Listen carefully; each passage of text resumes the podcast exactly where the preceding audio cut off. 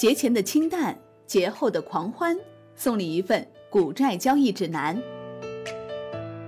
临近中秋、国庆两节和季度末，A 股债券市场交投清淡。市场人士表示，考虑假期居民提现过节的需求和银行季末考核的压力，银行类金融机构增加备付的意愿强烈。市场对政策的预期更为敏感，整体投资氛围较为谨慎。这种行情预计将会维持到十一节后。周一，沪深两市股指缩量整理，上证指数在三千两百点上方展开拉锯，收跌百分之零点零六；创业板指跌百分之零点七五，创业板综指跌百分之一点二六，深证成指跌百分之零点四二，科创五零跌百分之一点八四，万德全 A 跌百分之零点四九。市场成交量继续萎缩，两市合计成交仅有五千四百零二亿元，创五月二十七号以来新低。北向资金合计净流出十点七八亿元，连续六日净流出，流出速度放缓。整体来看，长假将至，节日效应显现，成交量大幅萎缩，资金维持观望态势。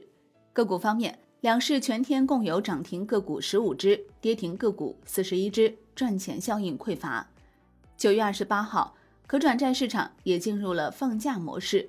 上午九点三十分一开盘，仅五手的成交就导致长期转债一度暴跌百分之三十，而触发停牌。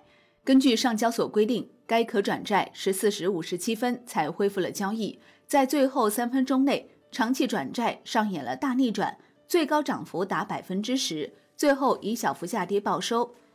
债券二期市场方面，当日市场交投比较平淡。从历史数据来看，国庆假期 A 股存在明显的节后上涨效应。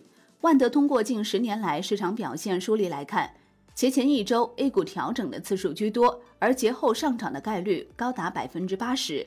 大资金节前减仓避险和节后加仓的特征十分明显。对于节后的债市表现，万德数据统计显示，以十年期国债期货主力合约来看，自二零一五年上市以来。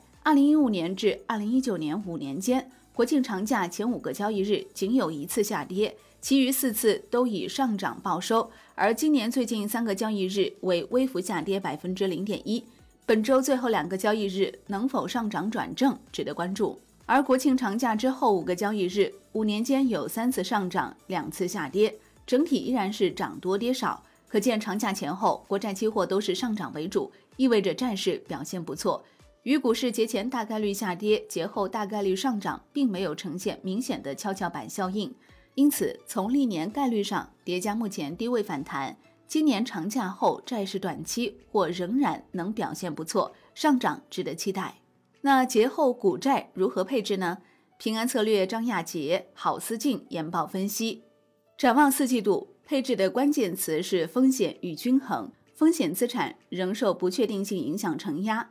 做多布局需要更多信号，建议整体配置更加均衡。华宝证券杨宇团队策略研报分析，展望四季度股票市场方面继续维持结构性的行情，短期来看低估价值板块相对占优区间。债券市场方面供需矛盾压力仍在，但已具备配置价值。海外市场方面，美股演绎由科技股向价值股的风格扩散逻辑，十年美债收益率目前处于底部区间。四季度美债上行区间不会太高，与基建是否推出、经济复苏情况、市场波动剧烈程度等相关。美债的波动性未来将逐步增大。伴随着双节临近，市场也即将迎来二零二零年最后一个季度。万德整理了一份二零二零年四季度全球重大财经事件时间表，供投资者参考。首先，十月份的关注点一。十月十五号为深圳主板三季报预告披露截止日，有条件强制披露。